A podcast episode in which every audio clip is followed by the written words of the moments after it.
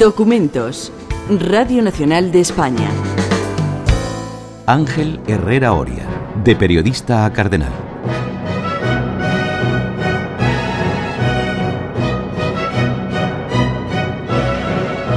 Es preciso formar un hombre nuevo. Y necesitamos una nueva opinión pública.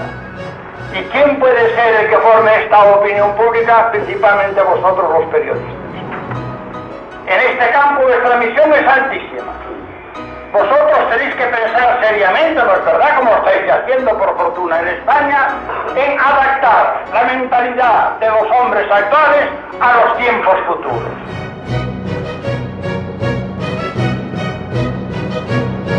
Yo tenía una diferencia de edad muy grande él era una figura pues eh, muy importante, pero a mucha alta distancia, ¿verdad?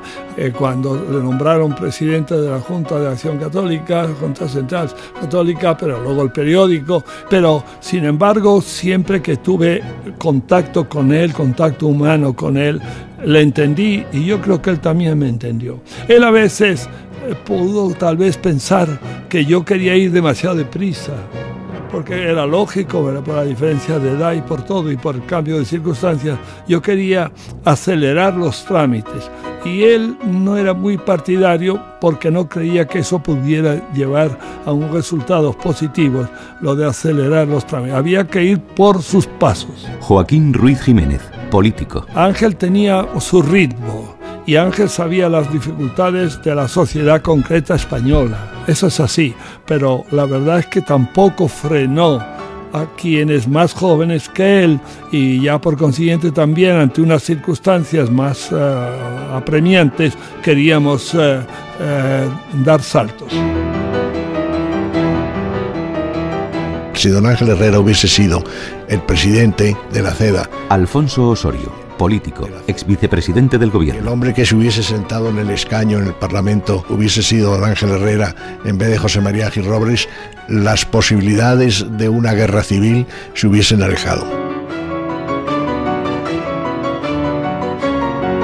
Fue un hombre creador de obras y formador de hombres. José Luis Gutiérrez, antiguo director de la Biblioteca de Autores Cristianos y hombre ligado a las obras de Ángel Herrera Oria. Un trabajador infatigable con una usura del tiempo tremenda y además exigiendo a los demás que hicieran lo mismo, pero él iba adelante. Hombre enormemente religioso, enorme. En parte, su familia, él tuvo, me parece, tres, tres o cuatro hermanos en la compañía de Jesús. Enérgico, hombre, diríamos, psicológicamente con una fuerza de ira, pero dominada. Yo no le vi nunca, nunca le vi la ira desolada. Pero llegado el momento, decía las cosas tal cual.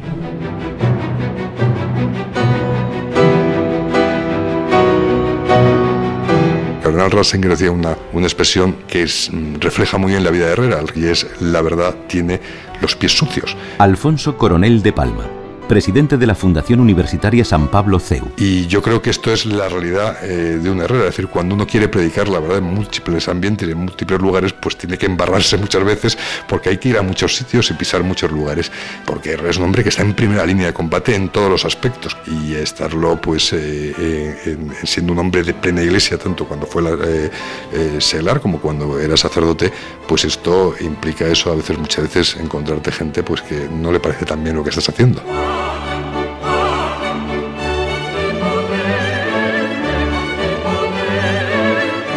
Yo veo con una grande alegría que ya nuestro primer alumno de escuelas de periodismo ha sido un precursor. No es allá una fecha que queda perdida en la historia, sino que ha sido un precursor de las modernas escuelas de periodismo. Cada día se va organizando con más inteligencia.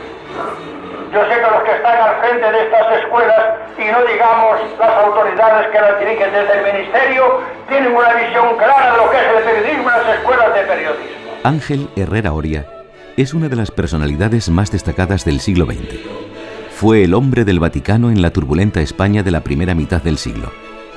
Aunque su dedicación al sacerdocio fue tardía, toda su vida estuvo consagrada a la difusión y defensa de los valores tradicionales del catolicismo primero como creador y director de El Debate, uno de los grandes periódicos conservadores españoles de las primeras décadas del siglo XX. Más tarde, como fundador e inspirador de la CEDA, un grupo político surgido en los círculos de la Asociación Nacional de Propagandistas, ambiente del que se había nutrido la redacción de El Debate. Terminada la guerra civil, Herrera fue primero sacerdote, más tarde obispo y finalmente cardenal. Pero siempre fue una figura destacada en la España de Franco. Influyó y contagió su posibilismo político a los jóvenes democristianos que, como Martín Artajo o Ruiz Jiménez, se incorporaron a los gobiernos franquistas a partir de 1946. Su pasión educadora, su obsesión por la formación de jóvenes católicos que pudieran participar en la vida pública fue constante, como nos recuerda Alfonso Osorio, ex vicepresidente del gobierno, un político que pertenece a la generación que hicieron posible la transición. A don Ángel Herrera lo conocí exactamente inmediatamente después de terminada la guerra civil. don Ángel Herrera había nacido en Santander, como yo, y eh, llegó de sacerdote a Santander después de haber cantado misa en Friburgo, cuando yo tenía pues, aproximadamente 16 o 17 años. Y entonces fue adscrito a la parroquia de Santa Lucía, en la ciudad de Santander, e inmediatamente con su vocación de formación de jóvenes que habían sido eh, la ilusión de toda su vida, organizó un pequeño círculo de estudios y nos empezó a ilustrar y a formar en criterios políticos. Toda su obsesión, toda su vida era formar jóvenes que luego pudiesen desempeñar eh, funciones en la vida pública, no estrictamente en la vida política, sino en la vida pública en general. Y sobre todo eh, nos trataba de enseñar la doctrina social de la Iglesia. De un hombre pues que había sido mm, brillante estudiante, abogado del Estado, mm, presidente de la Asociación de Propagandistas, em, director del debate, eh, fundador de la CEDA, que hubiese sido el Gil Robles de la República si hubiese sacado acta de diputado en Madrid, bastaría con que se hubiese presentado a Santander para que hubiese tenido un escaño, pero consideró que su deber era hacerlo por Madrid. Encontrarnos con ese hombre que se dedicaba a nosotros, que éramos unos chiquilicuatros, pues realmente nos producía una impresión eh, absolutamente eh, de estupefacción. De periodista a cardenal. Este es el título de la mejor biografía de Ángel Herrera, escrita por José María García Escudero una frase que define perfectamente la trayectoria vital de nuestro protagonista de hoy. Ángel Herrera fue sobre todo, hasta 1936, el director de El Debate, uno de los grandes periódicos de la primera mitad del siglo XX. La cabecera ya existía desde un año antes y era propiedad de un grupo de extrema derecha católico. En 1911, Ángel Herrera se hace cargo del periódico. El debate se fundó el año 11, tras una conversación entre don José María Urquijo, Bilbao, don Ángel Herrera y un tercero cuyo nombre no me acuerdo, me parece que era Epalza. Se había concluido el Congreso Eucarístico Internacional y dentro de aquella atmósfera los tres decidieron que era necesario fundar en Madrid un periódico católico independiente e integrador. Ángel Herrera era abogado. Había ganado la oposición de abogado del Estado y estaba destinado en Burgos. Nunca había pensado en ser director del periódico. Y además, a la propuesta de Ángel Ayala, fundador de los propagandistas, de que fuera el se negó. Y hubo que recurrir al nuncio, al nuncio, el señor Vico, el cual le dijo a don Ángel Herrera que tenía que ser el director. Y entonces, ante eso, dijo, bueno, pues soy.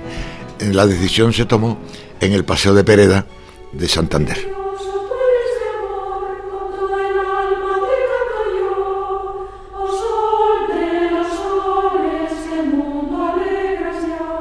Ángel Herrera Oria había nacido en Santander en 1886.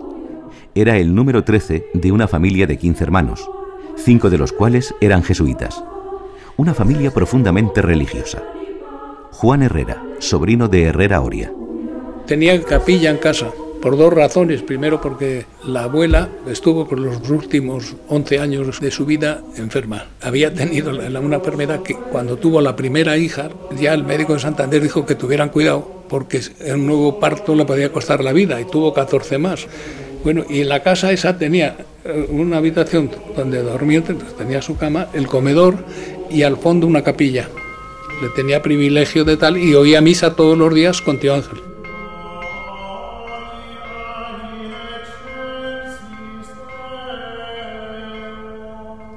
En 1909 se ve arrastrado por las ideas de un jesuita, el padre Ayala, quien, partidario de las minorías selectas, un concepto muy de la época, que como Ortega haría suyo Herrera Oria, funda la Asociación Católica de Jóvenes Propagandistas. Su objetivo es la intervención de los católicos en la política para combatir el anticlericalismo de los políticos liberales de la Restauración como Canalejas y Romanones. Alfonso Coronel de Palma presidente de la Asociación Católica de Propagandistas. La minoría selecta es eh, fundamentalmente un, concepto y una obra del, padre Ayala en cuanto a la formación de selectos y eh, tiene una concepción del liderazgo en el servicio, el liderazgo al servicio de los demás. Eh, consideraba Ayala la importancia de un liderazgo que no solamente es, desde la perspectiva católica, un liderazgo en lo humano, en el sentido de ser un gran profesional o de ser un, un gran catedrático, un gran maestro, sino que también era el de ser un verdadero apóstol y que en un momento determinado él considera que tiene una gran importancia importancia el hecho de que eh, los cristianos, los cristianos laicos, eh, actúen en la vida pública, tengan una voz en la vida pública y que por tanto, además de dedicarse pues, a, su vida y a su profesión, tengan este compromiso para con los demás. Es Ayala, por tanto, el verdadero fundador eh, de, la, de, la, asociación, pero dado su carácter seglar, desde el primer momento es presidente Ángel Herrera Oriente.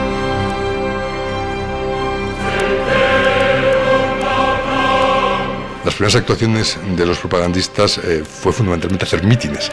Y además con una dedicación, porque en ese momento creyeron que lo político tenía mucha importancia y sobre todo este animar socialmente y entonces fue, fue a hacer mítines a muy jóvenes todos, porque entonces eh, empezó llamándose la Asociación eh, Nacional de Jóvenes Propagandistas, es decir, que empezó siendo eh, de jóvenes, mm, pues si no me equivoco, Herrera debía tener entre 21 y 23 años, era, era mm, dar a una sociedad que en ese sentido estaba desde la perspectiva católica muy metida en la sacristía, era sacarlo a la luz y dar una nueva forma y una nueva visión de lo que debía ser la actuación del cristiano y su compromiso con la sociedad, que además en ese momento el compromiso era muy importante.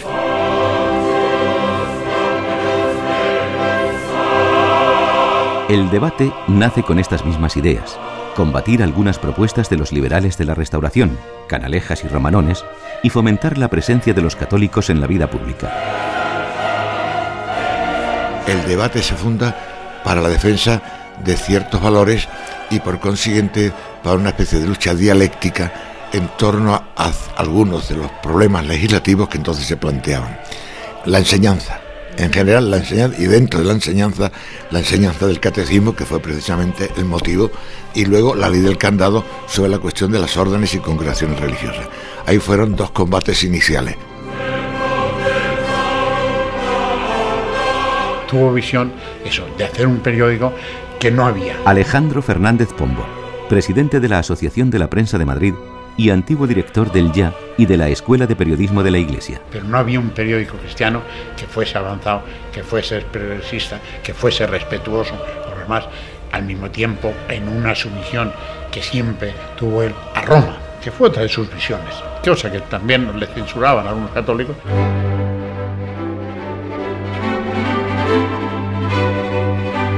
Durante años el periódico lleva una vida inicial lánguida, con deudas, pero se van solventando.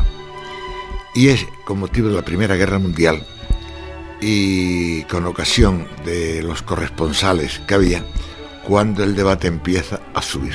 Y a partir de los años 20, el debate ya mantiene una línea ascensional de distribución, de venta, pero además un periodo de consolidación extraordinario desde el punto de vista de contenido. Ángel Herrera crea por primera vez en España, en el mundo de la prensa, el Consejo Editorial de Editorialistas. Es el primer consejo, hasta entonces no se había hecho eso. Lo hace imitando el Times de Londres. El debate tenía un gran rival en la prensa progresista, El Sol, que en uno de sus editoriales afirmaba. De momento solo podemos decirle a El Debate una cosa que puede servirle de norma para conocer en todo momento nuestro pensamiento. Hoy, mañana y al acabarse el mundo, sea cual fuere su manera de pensar, ya sabe cuál será la nuestra, la contraria. Fueron los dos grandes periódicos. Es decir, a mi juicio, respetando a todos los demás, yo creo que lo que podríamos llamar los dos grandes interlocutores durante la República, por la altura, eran el debate y el sol. El debate dirigido por un gran hombre, Ángel Herrera, y el sol dirigido por otro gran hombre, Manuel Aznar. En torno al debate estaríamos en torno al debate estaba la posición católica amplia, porque la posición del debate en lo católico no era restringida, sino intencionalmente amplia de todos. Y luego el sol, que era el gran órgano de lo que podríamos llamar el pensamiento republicano o progresista correcto, sensato, no extremista.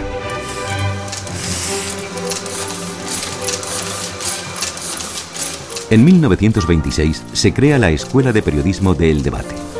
Ángel Herrera Oria ha enviado a algunos de sus colaboradores a Estados Unidos para que aprendan sus técnicas. Yo creo que él es el fundador y el precursor del periodismo moderno en España y de darle al periodismo una categoría eh, intelectual y universitaria que no tenía. Entonces él descubre que el gran periodismo está en Estados Unidos. Podemos decir que, lo que se practicaba más en Europa era una especie de, gacetillas, el gacetismo, etcétera, pero no el periodismo moderno que estaba ahí. Por eso él manda a varias personas, colaboradores suyas, a Estados Unidos, los tiene dos y tres años por las redacciones de los periódicos más importantes y trae el primer gran periódico moderno que hay en España, que es el debate, que aportaban cosas tales como consejos de redacción y figuras, uno cuando lo lee, ahora pues se reiría, porque diría, hombre, esto es obvio, se da entre los periódicos, pero entonces no se daba. Luego, porque es una mayor dignidad a esta profesión, pues eh, fundó la escuela, la escuela del debate, la escuela de periodismo, y fue dignificándolo. Juan Herrera, sobrino del director del debate, fue alumno de esta escuela de periodismo yo estudiaba al tiempo periodismo y, derecho, ¿no? Y yo estudié periodismo en el debate, en la escuela del debate. Allí tengo una, cosa curiosa de, cuando salíamos de, las clases de periodismo lo dábamos por la tarde, a las 7 empezaba. Cuando íbamos había periódicos de la tarde entonces, había un concreto que se llamaba La Nación y había otro que se llamaba La Voz y la nación era pues, bien de, sí, muy, muy de derechas, pero un poco inconexo. Y cuando la guerra de Abisinia vino a dar aquí un, italiano, Fanfani, que luego fue presidente del gobierno. Bueno, y este señor Fanfani era ya de, de filofascista bien, ¿no? en un momento se habló, y en los periódicos de la mañana que venía, que los italianos en la guerra de Abisinia habían usado gases en las acciones del día anterior. ¿no? Este señor no se había enterado de nada y cuando terminó la clase, siempre querían ustedes preguntar algo, hablaba bien el español. Entonces, uno de la clase, que yo creo que fue García Escudero, el que le dijo, profesor, dice, hay una noticia, y se la dio. Se quedó mirándola muy serio. Y entonces nos dijo en italiano, dice, la guerra si fa o non si fa, ma si se fa non ha una parola, vincere. De manera que pasaba, ¿eh? se pasaba, saltaba la ética a la torera, ¿no?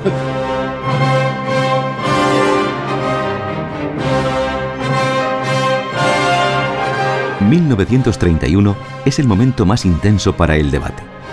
El 14 de abril se proclama la Segunda República. Al día siguiente, el periódico publica su editorial más célebre bajo el titular Ante un poder constituido. En él se expresa la doctrina de Herrera Oria, posibilismo e intervención en la vida pública para modificar desde la legalidad los aspectos antagónicos. El texto acata el poder constituido, en este caso la República, y llama a los católicos a reconocer al nuevo gobierno y a intervenir en la vida pública.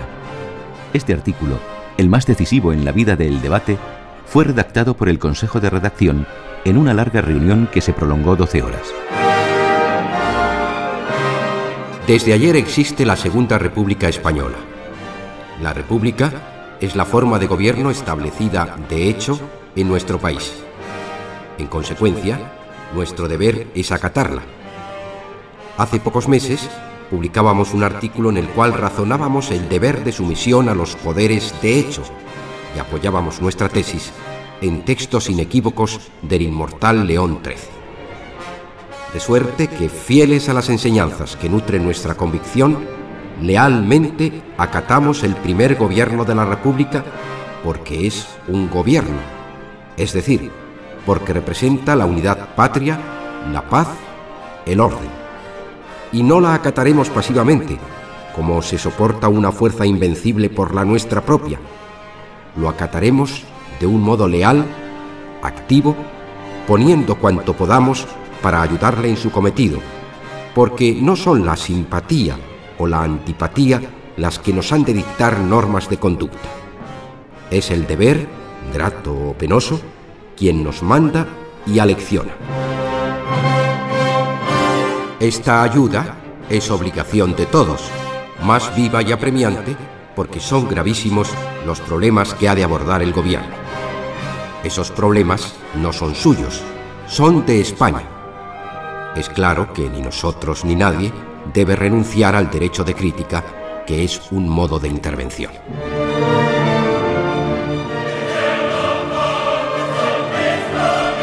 Aparte de ser un editorial modélico muchos sentidos, pero además es quizá una de las mejores expresiones de la línea de, Herrera que siempre hemos procurado mantener en el periódico, la del posibilismo. Es decir, él era monarca y especialmente admirador de Alfonso XIII. Entonces se lleva un gran disgusto, un gran disgusto, pero, pero piensa que bueno, eso es una cosa personal y que además ya eso es irremediable. Y que entonces lo que hay que pedir que esa república sea también la república de los católicos, es lo que viene a decir ese editorial. Muy bien dicho. Lo que pasa es que aquello, pues ni los católicos lo entendieron bien en las circunstancias, claro.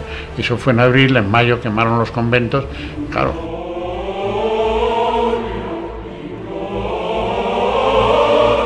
Este editorial, alabado por la prensa vaticana, se confeccionó después de sustanciosas charlas con Monseñor Tedeschini, Monseñor Pacelli y Pío XI, y expresa cuál era la política del Vaticano con respecto a la naciente República Española.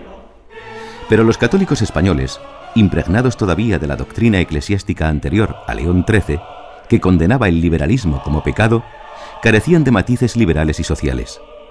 Sectores de la derecha española, monárquicos de convicción, profundamente reaccionarios, hostiles incluso a la doctrina social de la Iglesia, se sintieron defraudados por el posibilismo de Herrera. Alfonso Coronel de Palma. Otra figura en la que él sufrió mucha incomprensión y sigue sufriendo incomprensión en el día de, en el día de hoy fue con el hecho de la aceptación de la República. ¿eh? Esto generó eh, realmente una incomprensión hacia su persona, eh, que era al fin y al cabo pues una aceptación de la autoridad. en el famoso editorial del debate que hoy todavía sigue generando grandes problemas. Yo creo que ahí él vuelve a ser un hombre muy fiel al momento que, que está viviendo, muy fiel incluso a, la autoridad a la que realmente obedece, porque era un hombre plenamente de iglesia, pero también muy fiel a, la propia realidad que se encontraba. Y eso le hizo pues eh, establecer esta aceptación, que luego no, se acabó muchas veces de, de haberse tolerado, entendiendo que eh, en la República podía existir la posibilidad de buscar el bien, de intentarlo mejor, etcétera, eh, y no hacer en ese caso de la forma de Estado la cuestión, la cuestión primordial. Desde el mismo 15 de abril, los esfuerzos de Herrera Oria se encaminan a convencer a los católicos de que deben unirse seria y eficazmente. Nuestra acción, señala el debate, debe elevarse por encima de la monarquía o la república. Debe ser netamente católica. No se trataba de decir a los lectores del periódico cómo tenían que actuar, sino de ofrecerles un marco político. Una vez más, Herrera demostraba estar en sintonía con el Vaticano por encima de las opiniones de algunos obispos españoles. Fruto de esas ideas nació Acción Nacional, que se transformó en Acción Popular y más tarde en La CEDA. Alfonso Osorio. La CEDA se formó alrededor de la Asociación Católica Nacional de Propagandistas que don Ángel Herrera presidía con un conjunto de grupos políticos afines y eh, porque lo, realmente lo que se inicia es la llamada acción popular y después de acción popular eh, se integran con ella otra serie de grupos políticos hasta formar la Confederación Española de Derechas Autónomas. El carácter dialogante de, de don Ángel Herrera hubiese hecho posible, a mi juicio, que la guerra hubiese podido ser evitada, en mi opinión sin ceder de ninguna de sus posiciones, porque Don Ángel no cedía con, facilidad, pero sí mm, por su capacidad de entendimiento con los demás. José María Gil Robles, subdirector de El Debate, que había obtenido en las elecciones de junio de 1931 un acta de diputado por Salamanca, se convirtió en el jefe de la CEDA. Ángel Herrera encabezó las listas de Madrid y no consiguió escaño. En 1978, José María Gil Robles era entrevistado en Radio Nacional de España. En nuestro archivo quedan las palabras del veterano político. A mí siempre me ha gustado mucho el periodismo. Y como al mismo tiempo formaba parte de aquella organización que se llamaba la Asociación Nacional Católica Nacional de Propagandistas, y esta suministraba muchos elementos al, al debate, yo formé parte de la redacción para ocuparme de temas de formación política. Yo redacté muchísimos editoriales durante los años que estuve en el periódico. Al final, después de haber venido la, la República, estuve siendo durante una temporada subdirector y algunos meses director del periódico.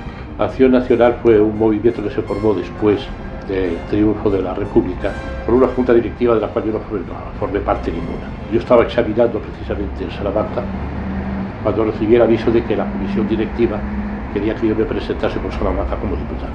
Yo les hice ver, y para eso yo un viaje expreso a Madrid, que faltaba de Salamanca porque yo había sido trasladado desde Granada desde muchos años antes y por consiguiente no tenía, no creía que tenía ambiente allí suficiente. Pero sin embargo insistieron una y otra vez y me lancé a las elecciones. Me lancé a la propaganda y triunfé en la candidatura. El sistema electoral entonces era de mayorías y minorías. Acción Nacional se convirtió en Acción Popular porque el gobierno, la falla, prohibió el uso de la palabra nacional en los partidos políticos. El radicalismo de Gil Robles le llevó a acentuar los aspectos más totalitarios del partido, a los que los elementos juveniles de la CEDA, influidos por los fascismos europeos, eran proclives. Para el político catalán Cambó, gran amigo de Herrera, la CEDA, en manos de Gil Robles, se distanció de la prudencia de Herrera y se convirtió en un instrumento de batalla adoptando posturas cuasi fascistas, aunque muchas veces su radicalismo era exclusivamente verbal. Se preguntaba Cambó, y muchos autores después de él, si el apoyo de este liderazgo no fue el gran error de Herrera. Alfonso Osorio responde a esta cuestión. No es que se equivocó. Don Ángel Herrera el problema que tuvo era que podía haber sido elegido diputado por Santander. En Santander eh, la CEDA obtuvo si no recuerdo mal, cinco diputados en las primeras elecciones. Y sin embargo, don Ángel se presentó por Madrid José María Gil Robles se presentó por Salamanca. La candidatura mm, que encabezaba don Ángel Herrera en Madrid tuvo, no tuvo ningún éxito electoral, fue derrotada. Sin embargo, en Santander triunfó arrolladoramente. Entonces, si se hubiese presentado por Santander, don Ángel Herrera hubiese sido diputado y al ser diputado hubiese podido ser jefe de, la, jefe de Acción Popular y luego jefe de la CEDA. Pero al no serlo era necesario buscar una persona que estuviese en el Parlamento. Todo el mundo se inclinó por Gil Robles porque Gil Robles era una especie de segundo de a bordo de don Ángel Herrera, aunque muy joven, tenía 33 años, era ya catedrático de Derecho, de derecho Político, como lo había sido su padre, y era un joven muy valioso y que luego demostró ser un gran parlamentario. Las diferencias entre Gil Robles y Herrera se originaron por el radicalismo de la CEDA y su falta de sentido social. Con la entrada en el gobierno de los ministros de la CEDA, las discrepancias se acentúan. Gil Robles reconoce en sus memorias que a partir de 1935 sus diferencias eran continuas se radicalizó mucho y sus posturas eran cuasi fascistas, eso es absolutamente cierto. Lo que significó eh, la JAP era una imitación, no diré bastante directa, más bien lejana, pero una imitación de lo que eran las juventudes eh, nacionalsocialistas en la forma de, su acción no militar, pero sí parecida a una organización paramilitar en sus banderas, etcétera, etcétera. Hay que tener en cuenta que en aquel momento estaba muy, eh, muy presente en Europa todos los movimientos de carácter mm, corporativista y especialmente el movimiento de Dolfus en, en, Austria, que es el que más quiso imitar José María Gil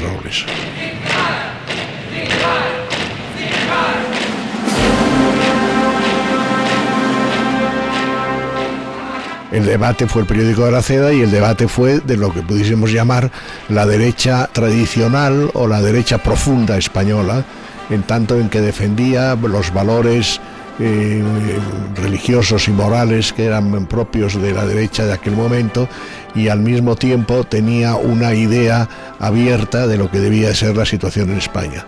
Hay que aclarar que el debate era un periódico muy monárquico y que sin embargo cuando se produjo la situación de la República, siguiendo el posibilismo típico de don Ángel Herrera y el posibilismo típico eh, marcado por eh, lo que pudiésemos llamar la doctrina mm, de la Iglesia, aceptó la situación con una colaboración eh, neta y nata.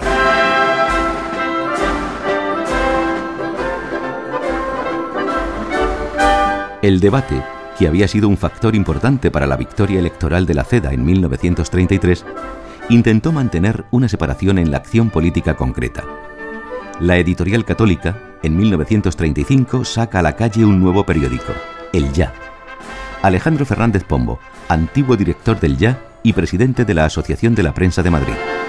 Otra prueba de su gran visión es que el año 34 dimite como director, como director de, del debate, está un poco de tiempo como presidente de la Acción Católica para irse al seminario. Y entonces viene la victoria de la CEDA, pero él se da cuenta en esos momentos de que el debate, que había sido decisivo para esa victoria, ha quedado tan señalado que ya nadie que no sea de la CEDA, o sea, de la derecha, comprará el debate. Es decir, ha llegado a sus techos y piensa en el ya. Piensa en el ya, es decir, un periódico de la tarde que le compre cualquier persona de bien, sea de cualquier partido, y si no, aunque no esté interesado por la política. El diseño se lo encarga a un argentino, eh, eh que estaba aquí reciente, judío argentino, que hace un diseño revolucionario para su época. Eh, más que ver la primera página, empezando, el debate era un periódico mazacote, con todo eso, y él ya es un periódico con fotografías, con tipografía, grandes titulares. No solo publican editoriales más que cuando hay algo importante de carácter nacional, o sea, no editoriales de partido. ¿Y qué es en esos momentos lo más importante para la vida española? Pues el fútbol, los, deportes, que empieza su, gran esplendor, y el cine. Es el primero que dedica páginas a los deportes y prueba de, esa vista y esa visión es que eh, pone de jefe de la sección de deportes a Ricardo Zamora. En mayo de 1936, Ángel Herrera abandona España para comenzar sus estudios eclesiásticos en Friburgo. Ingresa en las facultades de Filosofía y Teología y es ordenado sacerdote el 28 de julio de 1940. En 1941 vuelve a España y es destinado a la parroquia de Santa Lucía en Santander. Allí comienza a formar un grupo de jóvenes para que puedan participar en la vida pública. Uno de estos jóvenes era Alfonso Osorio. Poco tiempo después fundó el poblado del puerto pesquero de Santander, en el que puso un loco entusiasmo y creó una escuela de jóvenes eh, pescadores y de jóvenes trabajadores.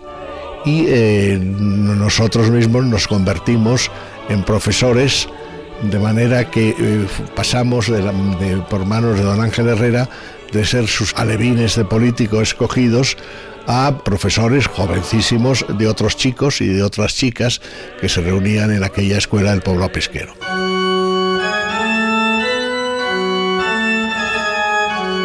Fiel a su posibilismo de siempre, Ángel Herrera no rehuyó la colaboración con Franco.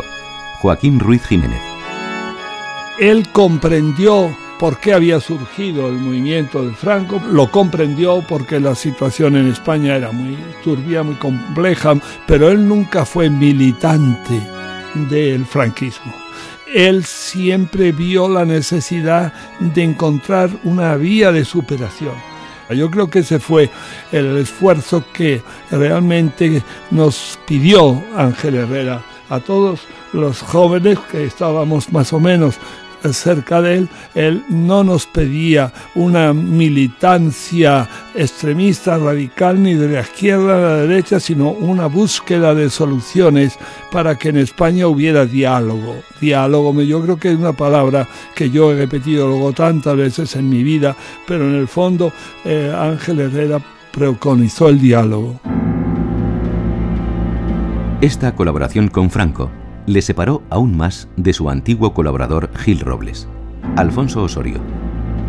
La relación de, don Ángel Herrera y de Gil Robles, si no se rompió, por lo menos se deterioró mm, ostensible y claramente, porque don Ángel Herrera, a la vuelta a España en el año 41, primero en Santander, luego ya cuando fue promocionado obispo de Málaga, adoptó la postura política que siempre había sido la suya, el posibilismo y por lo tanto, así como había eh, aceptado la República en el famoso editorial del 15 de abril del 31, había aceptado la situación española y el régimen y el régimen de Franco no entusiásticamente, sino pero considerando que el, régimen establecido era siempre el régimen con el que había que actuar y con el que había que colaborar si era necesario, porque esa era la función que debían de tener los cristianos, cualquiera que fuese la situación política de cualquier país. Y Gil sin embargo, estaba en una posición absolutamente negativa porque se produce un contrasentido curioso. Gil Robles colaboró claramente en el, eh, en el alzamiento del 18 de julio y eso está históricamente demostrado. Don Ángel Herrera no colaboró en absoluto. Lo que hizo fue desaparecer de España y marcharse a Friburgo a estudiar su carrera religiosa. Don Ángel después eh, colaboró eh, con su posición posibilista con el régimen de Franco y Robles se negó a colaborar una vez que éste quedó establecido terminada la guerra civil. Luego, por lo tanto, había una contradicción clara entre los dos principios. Ad inicium, don Ángel Herrera no y Gil Robles sí. Después, o a posteriori, don Ángel Herrera sí, Gil Robles no. En 1945 se incorporan al gobierno algunos políticos democristianos como Martín Artajo, en 1948, Ruiz Jiménez es nombrado embajador de España ante la Santa Sede. Franco intenta desesperadamente firmar un acuerdo con el Vaticano que legitime su régimen. La firma vendrá después, en 1953 él tuvo las dudas de que pudiéramos lograrlo. Yo me acuerdo que cuando recibí yo mi nombramiento como embajador de España cerca de la Santa Sede, a una de las personas de las que fui a saludar y despedirme antes de tomar el avión para Roma fue a Ángel Herrera. Y Ángel me lo agradeció mucho. Ángel Herrera estaba entonces, si yo no recuerdo mal, de obispo en Málaga. Me trasladé a Málaga a ver, hablarle y él eh, me dijo con toda sinceridad, mira Joaquín, te encontrarás con muchas dificultades. Te encontrarás con muchas dificultades porque las estructuras políticas de la España de entonces, en los ambientes eh, de Roma, los ambientes italianos, pero incluso la propia Santa Sede no quiere vincularse externamente con el régimen político español, de modo que tendrás dificultades, pero también tú podrás ayudar ayudar a que se vea la situación en España como una situación de tránsito, como una situación de progreso, de evolución hacia fórmulas más democráticas. La educación fue una obsesión para Herrera Oria. Muchos autores lo han comparado con el creador de la institución libre de enseñanza y se han referido a él como el giner de los ríos de la derecha. Él dio una prioridad muy grande al proceso educativo. Y no solamente lo hizo a través del periódico, a través del primero del debate, luego del ya, sino también de centros de formación. La CNDP, la CNDP que fue una de las eh, obras de Ángel, pues fue eh, fundamentalmente un movimiento de formación de conciencias, formación intelectual y formación de voluntades para que los valores básicos, los valores de libertad, de igualdad, de justicia, de solidaridad humana, se, prosperaran en España. Él se dio cuenta de que la educación era el gran instrumento. La educación en su sentido más general, no solamente la educación, eh, digamos, eh, formalizada, regularizada, la enseñanza en las escuelas, en las universidades, sino también la educación en su sentido más amplio. Y dio por eso una gran importancia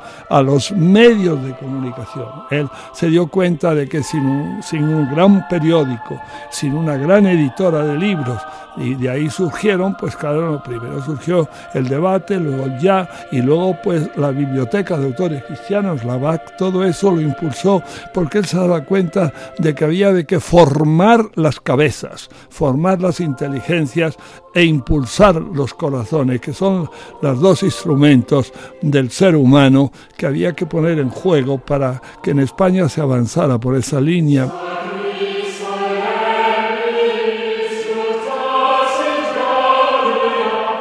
1947 es nombrado obispo de Málaga. Desde allí, y siendo ya ministro de Educación Ruiz Jiménez, pone en marcha las escuelas rurales. Alfonso Coronel de Palma.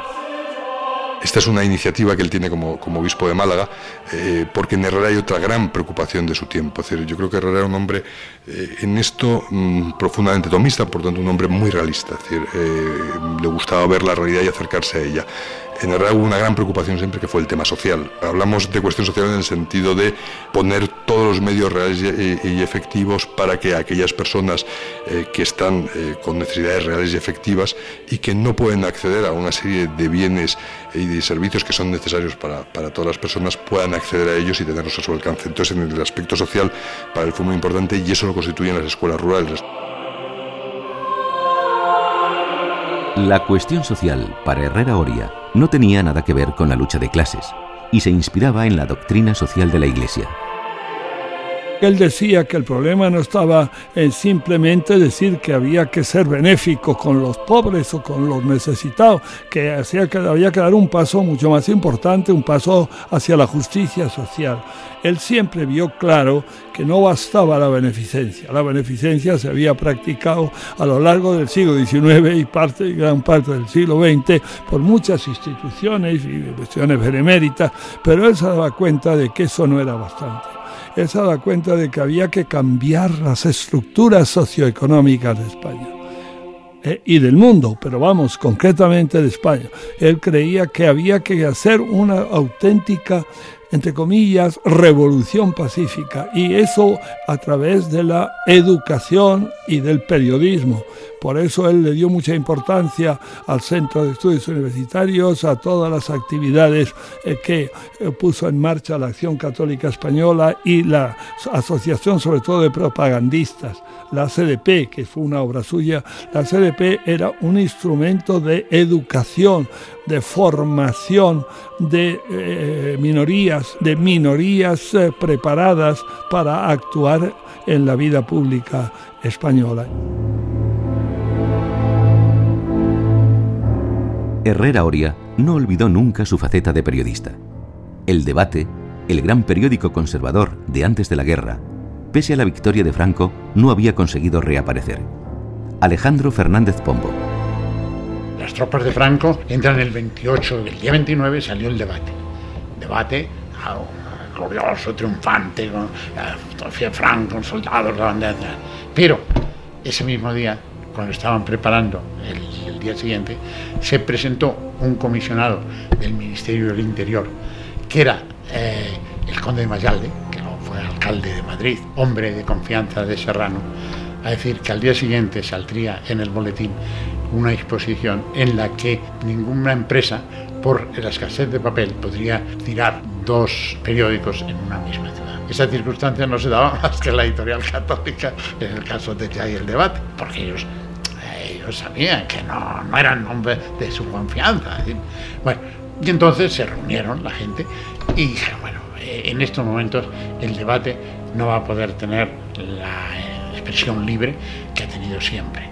Pues como esto es una cosa transitoria, pues, de momento que salga ya, que eso como era un periódico no se había caracterizado por sus editoriales, tal, y incluso saliendo por la tarde, ya día por la tarde, y salió durante, no sé, mes y medio así, que se pensaba que aquello iba Luego ya se dieron cuenta que esa para Panamá Lara pasó a ser diario de la mañana y poco a poco iría convirtiéndose pues, el continuador del debate en la ideología.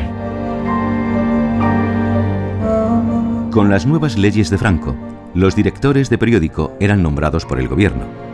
Las empresas periodísticas no intervenían en este nombramiento. Juan José Pradera fue nombrado director del Ya, el periódico de la editorial católica nombran a Juan José Pradera, que era hijo de don Víctor Pradera. Juan José eh, Pradera era falangista y él llegó como un falangista y además como quien toma posesión, con el triunfalismo de aquellos momentos del 39, como quien toma posesión de un terreno ocupado.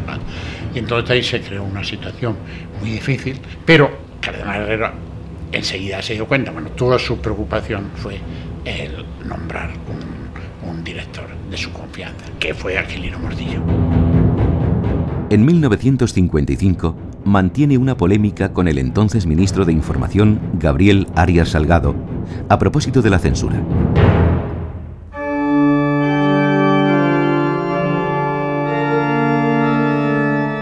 En 1958 vuelve a presidir la editorial católica. En 1960 crea la Escuela de Ciudadanos Cristianos y se inaugura la Escuela de Periodismo de la Iglesia. Al año siguiente, el Colegio Mayor Pío XII. Crea la Biblioteca de Autores Cristianos, el Centro Ángel Ayala de Formación Profesional e impulsa la Fundación Pablo VI. Cuando recibí de manos del excelentísimo señor nuncio de su santidad las letras en que el Santo Padre me comunicaba su designio de promoverme al cardenalato, los sentimientos de alegría que en mi alma se despertaron fueron de naturaleza religiosa. Y al expresarlos públicamente en este solemnísimo acto, las primeras palabras que salgan de mis labios serán una oración. El 22 de febrero de 1965 es nombrado cardenal.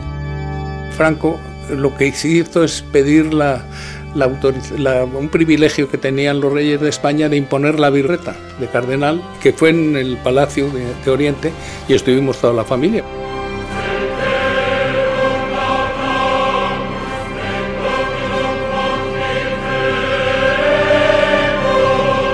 Os agradezco, Señor, el alto honor que me dispensáis al imponerme la ribeta cardenalicia es uno más de tantos como os debo en el curso de mi vida, principalmente por el favor y la protección que siempre me habéis dispensado para predicar la palabra divina. ¿Cómo olvidar en estos momentos a mis queridos hijos de Málaga, en cierto modo a los más queridos de todos, a los pobres campesinos, que viven dispersos por las cortijadas de aquella santa tierra. Ángel Herrera Oria muere el 28 de julio de 1968 en Madrid.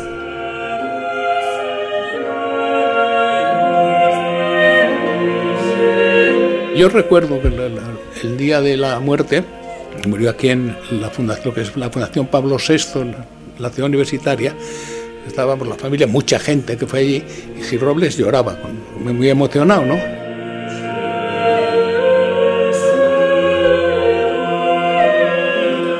Ministerio de toda mi vida ha sido el divulgar de palabra y por escrito el pensamiento pontificio acerca del nuevo orden social. Los pontífices desde León XIII que abre el diálogo, vienen adoctrinando, exhortando, amonestando a príncipes y a pueblos.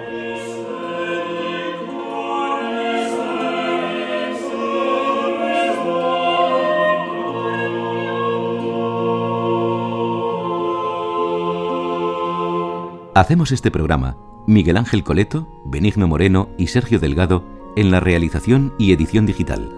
Ana Ramos en la producción. José Antonio Ramírez en la narración. Hoy con la colaboración de Germán Sánchez y Javier Lostalé. Y Elvira Marteles en la dirección.